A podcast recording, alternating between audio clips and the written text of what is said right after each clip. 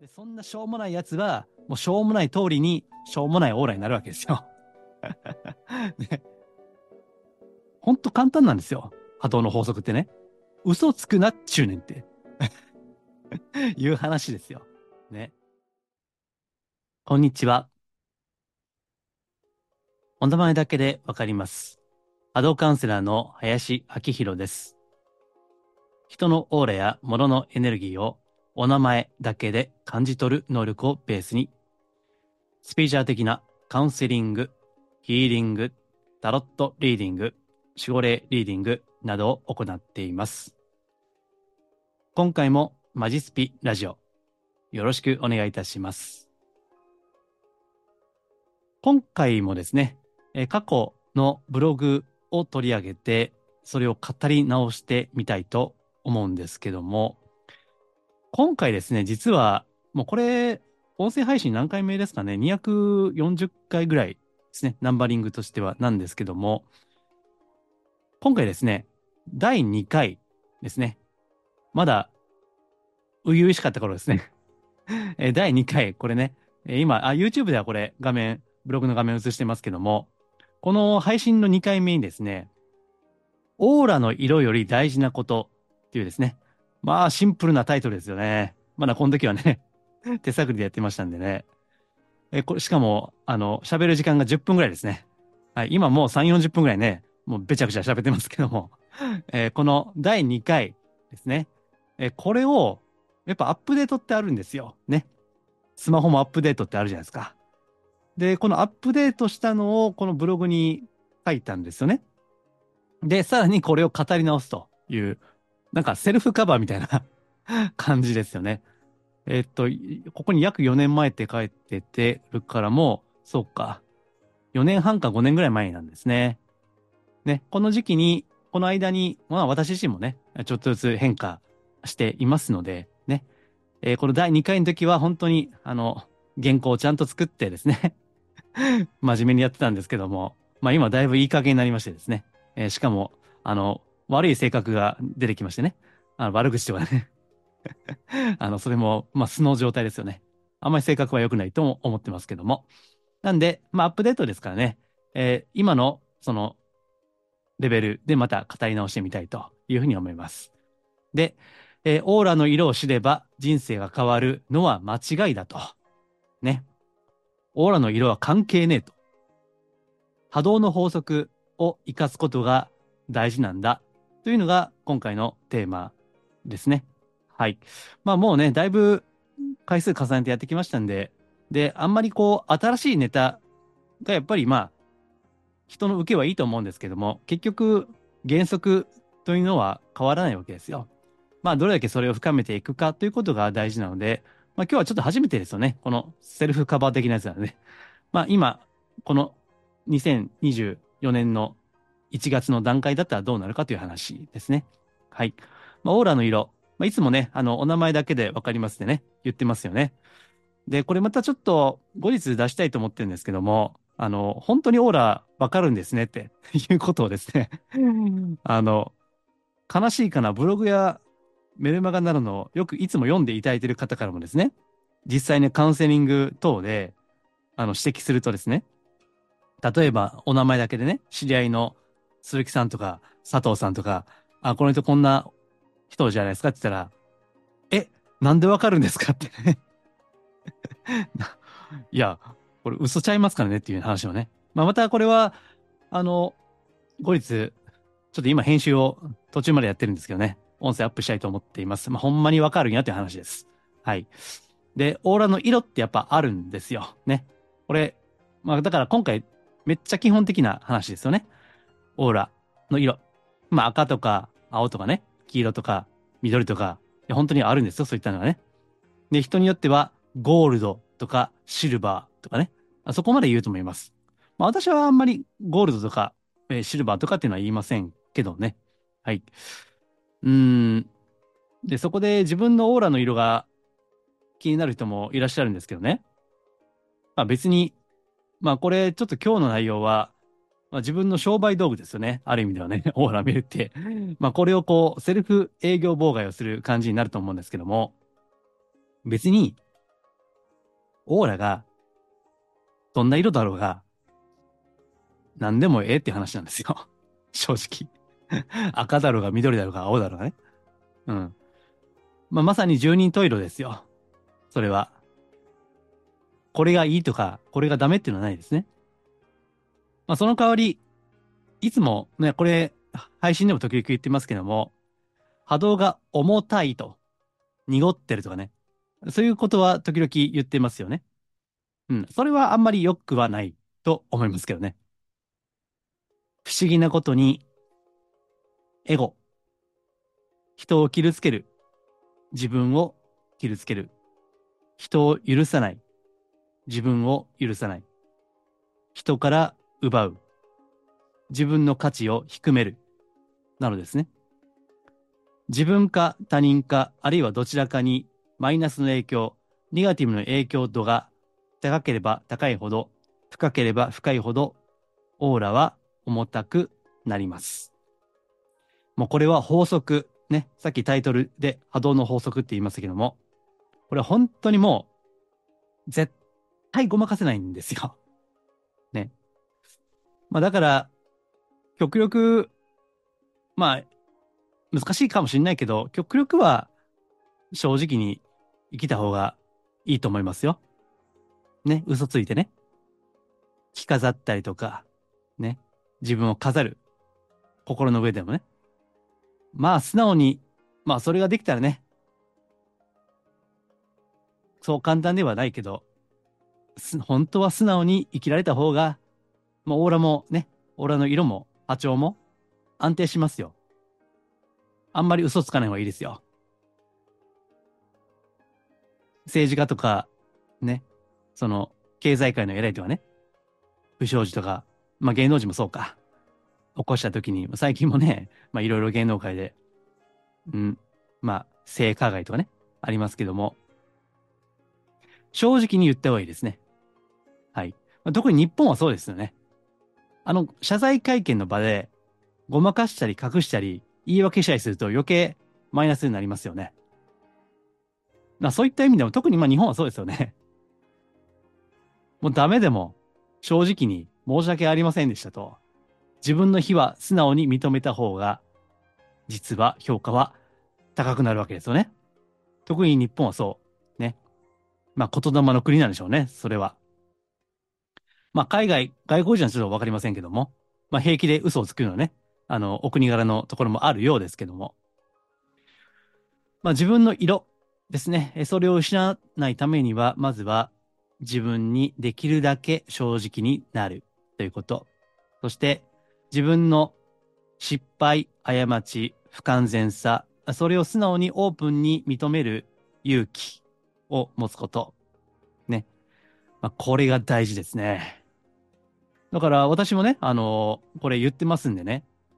まあ自分が間違ってると思ったら、素直に謝るのは、まあ一応心がけているつもりではある。なんでかというと、合理的に考えてですよ。さっきの謝罪会見もそうじゃないですか。ちゃんと正直に謝った方が、合理的に考えても、得するんですよいつも私ね、ちゃんとそろばん弾いて考えろって言うんです。合理的にね。合理的に考えても、ちゃんと過ちを認めるということですね。そしてちゃんと改善をすると。いいに決まってるじゃん、そっちそっちの方はね。けど、ちっぽけなエゴ、自分が可愛いという、それがあると、なかなかオーラはどんどん重たくなっていきますよ。うん。ね。まあ、ちっぽけなプライドとかね。ありますよね。私もありますよね。うん。けど、長期的に見てですね。やっぱり、素直になった方がいいよという、まあ簡単な話なんですよ。小学生でもわかる話なんですよ。まあ、ところが、ねえ、あなたも周りにも言いませんか？自分をごまかしてる人がね。明らかにお前あかんやろって話でもね。いや、私は悪くないってね。いません？そんなやつ。ほんましょうもないでしょ。うん。で、そんなしょうもないやつは、もうしょうもない通りに、しょうもないオーラになるわけですよ。ね。だからお天道様から見れば、ね。あ、もうこいつはもう、しょうがねえなと。いうことですよ。ね。ほんと簡単なんですよ。波動の法則ってね。嘘つくなっちゅうねんって いう話ですよ。ね。だからここにね、あの、ブログにもだからなんやねんと書いてますけども、あなたのオーラは赤です。青です。緑です。紫です。だから？ということなんですよ。ラッキーカラーがどうのこうのとかね。まあわかりませんけど、なんか占いでもあるんですよね。そういったラッキーカラーがね。まあテレビのなんとか占いじゃないけども。あと、オーラの相性はね。あなたのこのオーラだったら相性が相手はこんな人とかね。占いではあるんですよ、そういうのはね。うん、ありますよ、それは確かに。あるんだけど、それだけじゃないんだろって。うん。まあそんな単純なね、ことじゃなくて、どんなオーラだろうが、それが自分であるということ。それをこう、受け入れということですよね。うん。まあオーラで、その、マッチングしてもね、決してうまくはいかないです。そんな単純なもんではありません。えー、これは前も言ったことありますけども、占いでね、カップルの占いで、相性占いで、いや、ほんと素晴らしいと、相性抜群ですと言われて、別れたカップル、何組も知ってますから、あ実際相談を受けたこともありますしね。そんな単純じゃねえんだと。まあでも、ね、まともに生きてる人だったら分かりますよね、こんな常識でね。うんあくまで、まあいつもこれ、ホームページの冒頭で書いていますけどね。今映しましょうか。ほら、エンタメや気休めではないと。ね。実践的なスピーチュアル。まあ、それが大事なわけですよ。ね。で、オーラというのは、じゃあ、まあ、どうやったらね、こう、輝かせるかと、どうやったら光あるオーラにできるかということ、まあ、それが大事なわけです。まあ、ただ、そのオーラは、まあ、これはね、ちょっと万人向けではないんですけども、仕事ではですよ。まあ、ちょっと参考までに申し上げますけども、例えば、まあ、それこそ婚活の相談ありますよね。オーラはね。まあ、やっぱりあの、私もね、結婚相談所のマッチングサイトの中身見させていただいてね。まあ、いろいろ見てますけども、なかなかね、プロフィールだけじゃわからないじゃないですか。ね。年収とかね、あの、タバコを吸ってる、吸わないとかね。年齢はもちろん、健康ももちろん、あとね、長男かどうかとかね。まあ、あるわけですよ。だから、介護がね、必要かどうかとかね。そこまで全部、ね、プロフィールになってるわけですからね。うん、いや、すげえなと思いましたけどね。ねえ。まあ、あるいは、まあそこでね、本人の裏表をオーラで見たり、あとは、まあ採用ですね。まあちょっと前もありましたけども、履歴書を見てね、えこの人は本当に取っていいかとかね、もう経営者は、まあ特に日本の企業は一回ね、まあ正社員で人を雇ってしまうと、なかなか辞めさせるのがね、まあどうしようもない野郎でもね 難しいわけですからね。まあだから本当にこの採用というのは神経使うんですよ。ね。だからまあ経営者の方からこういったご相談はあるわけですね。うん。そこでどうですか？私みたいなね、変態がね、実はその採用の人事の裏側にいて、いや、この、この人はちょっと、いや、裏表あるんで、あの、ちょっとやめた方がいいっすね、とかね。言われたいですかということですよ。嫌ですよね、そんなんね。いや、もちろんね。いや、あなたはちょっとね、あのちょっとある霊能者の人に見てもらったんですけども、あなたちょっと波動が、オーラがずっと重たいらしいんで、不採用。ね、もうこんなん言わないですけどね。うん。だから、まあ、その面接の準備ももちろん必要だけども、その人のキャリアとか、ね、職務経歴とか、何ができるかということも大事だけども、ね、どうせだったら最初から、綺麗な波動の方が良くないですか？オーラがね。やっぱり性格じゃないですか。最後はなんてったって人ですよね。うん。だから人材。ね。人っていう字に、あの、財務とか財産の財って書いてね、人材というわけですよね。人の宝ですよね。うん。だからまあ、あの、めっちゃ簡単な話なんですよ。あの、正直になると ね。ただ、まあ、あの、今これブログの画面ではですね、えー、サイコパスのオーラや性格や特徴とは、うんぬんっていうブログ出してます。えー、実は私のホームページ、まあそんなね、めちゃめちゃアクセスされてる人気ブログでもないんですけども、このサイコパスのオーラっていうすごい検索あるんですよ、実は。実はね、私のこのブログの意外と読まれているブログの一つなんですね。このサイコパスのオーラっていうのが。だからそれだけ裏表があるとか多重人格だったりね。まあ二面性、多面性あるということなんですよね。うん、まあなかなか難しい話ではある、これは。まあ持って生まれた性格もありますんでね。やっぱりこう二重性とか、あるいは子供の頃に何か、まあこれちょっとあの精神分析的なものの見方になりますけども、まあ、幼少期の頃のトラウマとかね、何らかの心の痛みというのが、その方の、うん、多重的な人格やその構造ですね。うん。まあ、それが、時には残念ながら反社会的だったりもするわけですよね。だからまあ難しいんですけども、極力はその自分の中のこんな一面がある。自分の中にはこんな姿、残念な姿もあるということ。えしかし、欠点は誰にでもあるわけですよね。うん。それを素直に認めるということ、えこれが自分を許すということですよね。まあ、これはスピーチャルでもよく宗教でも言われることですね。うん。結局、ごまかすよりも自分を許す、受け入れる方がオーラは良くなりますよ。うん。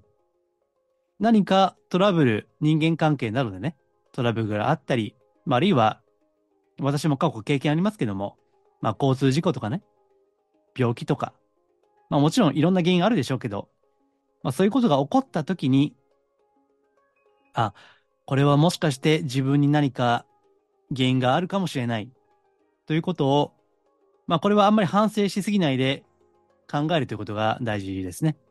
ね。これ反省という名でね、自分責める人も割と多くいらっしゃるんで、あの、反省とこう、自責は全く違いますからね。うん。人間関係でトラブルがあったとき、それは自分の中にも何かがある。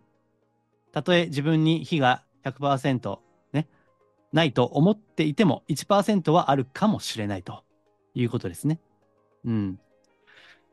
だから、あの、せっかくこれ、音声聞いていただいてるんでね、まあ、ブログには書いてないんですけど、ちょっといいこと言っておきましょうね。音声なんでね。ね。あの、正直に認めると、お天道さんを見てるって言いますよね。で、自分自身に対して正直に受け入れることができるようになるとですね、まあ、お天道様が見ているだけではなくて、ね、そこに救いの手が差し伸べられることがある。ということですね。これはね、しといてくださいね。だから、だからですよ。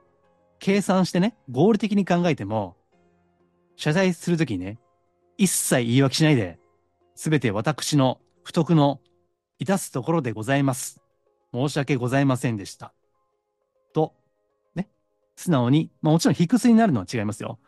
明らかに自分が非がないんであればね、さっきの1%と言いましたけど、本当に100%自分がないんであれば、濡れ切りであればもちろん反論していいですけども、えー、そうじゃなければ、自分をこうね、ちゃんと出す。素直にね。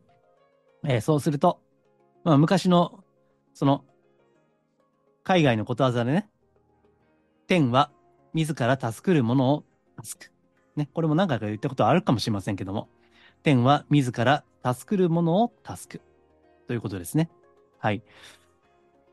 えー、自分を認めた方が天も味方するよという話なんですよ。うん。ね。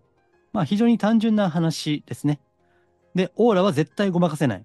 まあさっき採用で履歴書の話をしましたけども、いわばオーラは魂の履歴書なんですね。もう絶対ごまかせないから。だから、これあんまり表では言わないんですけども、例えば人気のね、まあこの SNS とか、こういった YouTube とかでね、まあ人気の人っているじゃないですか。ね。で、まあ、これから言うことは私の嫉妬だと思ってください。これはね、これも素直に認めますよ。私の嫉妬でしょうね、これはね。ね、あの、人気の人ね。うん。その人が本当にその発信情報を本当に信じてね、言っているのか、それとも単に受け狙いでね、取り繕って言ってるのか、それでもオーラは変わるんですね。うん。だから取り繕って言ってる度合いが高ければ高いほど、言ってることとやっていることが違っていればいるほど、オーラは重たくなります。ところが、難しいのは、たとえオーラが重かろうが、この世での成功とか社会的な評価とは違う場合がある。まあ結構あるので、まあこの辺が難しいところですよね。うん。だから正直に自分をこう、素直にね、認めてしまうと、この世的には損をすることもあるわけです。いや、結構あるでしょうね、それが。まあその辺がこの世の理不尽かもしれませんね。うん。何らかの損をするね。ところが、まあこれもね、大切な言葉ですけども、えー、捨てる神あれば、拾う神あり、なんですよ。長期的に見れば、たとえ一時的に、経済的に社会的に損をしたとしても、長期的に見れば、自分を素直に認めね、過ちがあれば認める。人のせい、親のせい、社会のせい、学校のせい、上司のせい、社長のせいにしないということ。それができる方のオーラは、綺麗です。基本的に。ただ、それでも自分を責めたりするとね、まあちょっと変わるんですけども。だからよくあの、カウンセリングのご相談でですね、真面目な人であるほど、私ってオーラ重たくないですか？ということが多いですね。内省的で内向的であればあるほど、そういうことをおっしゃるんですね。まあ、それは内省内向的であるほど、やっぱり自分の欠点や弱さというのは分かってるわけですよ。うん。だからこそね、こんな弱い自分は、ね、私にも人を騙すような、人を心の中で責めたり、ね、そういったこともありますと。だから私ってオーラ重たくないですか？とおっしゃる方もおられるんですけどね。まあそういう方は特に心配はないと思いますよ。ですし、実際ね、そんなオーラが重たいとかいうことはない。うん。欠点や過ちはあってもいいんですよ。ね。それがあるからそのままオーラが重たいわけではない。これは覚えておいてくださいね。これすごい大事なことですよ。誰しもね、欠点はあるんですよ。完璧な人はおらんわけですからね。うん。ところが、難しいのは、注意点としては、それがあるのに認めない。私は悪くない。私は立派な人間だ。あるいは立派な人間として見られたいとかね。そういった承認欲求とかね。まあ、そういったのが背後にあると、まあめんどくさいわけですよ。ね。うん。過ちはあってもいい。ところが、それをごまかした瞬、ごまかしたりした瞬間に、オーラはだんだん重たくなります。ね。えー、これもある意味では、天の計らいですね。うん。自分を正直に受け入れ、認め、許す人は天が味方をすると同時に、その逆の意図は、ある意味では天からの警告ですね。警告ね。戒めと言ってもいいですね。そういったのはある。ね。まあ、これが正直な、公平なところかなと思うんですね。うん。だからたまたまね、私は、まあ、これは、えっと、この音声配信の3回目かでしたっけね。なんで、林さんはオーラがわかるんですかみたいなね。まあ、師匠との出会いという話を3回目か4回目だかにやってるので、よよければ、あの、お聞きいただきたいんで、まあ、全く役に立たないと思いますけど、全く役に立たないんですけどね。あなたの役にはきっと立ちませんが、まあ、興味があれば、興味本位で、えー、聞いていただければと思いますけども。うん。まあね、たまたま私は、まあなんか知らんけどね、オーラというのが、まあエネルギー、波長とかね、それがわ分かっちゃうわけですよ、ある程度ね。で、これも正直言いますけども、全部は分かりませんからね。はい。私、大能力者ではありませんので、え、これも正直に言ってるわけですよ。ね。だからこうやって正直に言ってば楽なんですよ。ね。もう林さんは何でも分かる。何でも分からへんわってね。で、そうやってでも勘違いないわけですよ。だって言ってんもん。ね。いや、私大能力者じゃないんで、あんまり期待しないでくださいね、と。ね。その前提で正直にやってるから、ね。カウンセリングの依頼とかあっても楽ですよね。だってめちゃめちゃ過度に期待されることないですもん。ね。ところが、変な占いみたいになんか、神通力とか、何でも分かっちゃうとかね。そういうこと言うから、めんどくさいわけですよ。ね。で、クレームもあるんですよ。そういった占いの会社とかに。ね、それは盛るからですよ。はい。まあ、時には戦略的に盛るということも大事な時期もあるかもしれない。それはね。まあ、はったりかますってやつですよ。で、それは仕事をしてれば時に必要かもしれないしね。まあ、そのはったりかますことで、でそれが、はったりかました程度に成長しないといけないっていうね、えー、自分へのプレッシャーとなるので、まあ、それが成長の後押しとなることもあると思いますけども、まあ、ずっとね、はったりかましてやってるようでは、ちょっとオーラとしては、なかなか難しいことがあるので、ね、重たくなってしまう懸念もありますので、ね、今日は超簡単ですよ。正直に素直に生きるということ。ね。それができればどんだけ楽かということとは分かってはいるんだが、分かってはいるんだが、そうありたい願い続けること。ね。で、よくブログでも言ってますけども、そうやって、そういうふうに、そうありたいと祈り続けるということが大事なわけです。はい。いいですね。はい。で、こういったことを、この、今日は240回目ぐらいだと思いますけども、この第2回の時はね、まだ、あの、謙虚だったんで、今より あんま言ってこなかったんでね、えー、今日はその第2回目のアップデート、ね、4年半か5年ぶりぐらいのアップデートとして、ね、えー、このタイトルですね。オーラの色を知れば人生が変わるのは間違いであると。ね、知っても何もなれへんわ、と。それよりも自分の色を知って、ね、ちゃんと欠点があれば素直に認めると。ね。それが波動の法則を前向きに活用することになりますんでね。ぜひ、ね、あの、小学生でもわかる話ですから、もう今日からぜひですね、極力正直にね、生きていくということが大事だと思います。はい。えー、今回はこんな感じですね。では、えー、いつも言ってますけども、まあ、メルマガですね。メルマガでも、あの、メルマガではね、時々実名で 名指しでね、あの、この人のオーラの色とか言ったりすることもあります。まあ、時々ね、やってます。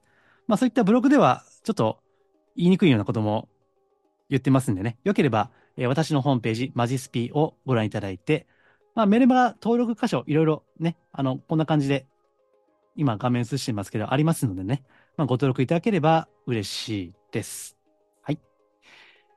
えこのマジスピラジオは、真のスピーチャルですね。脱お花畑スピーチャルをテーマに配信をね、第1回から続けて、これだけはブレないでやっています。はい。では、今回は以上です。ありがとうございます。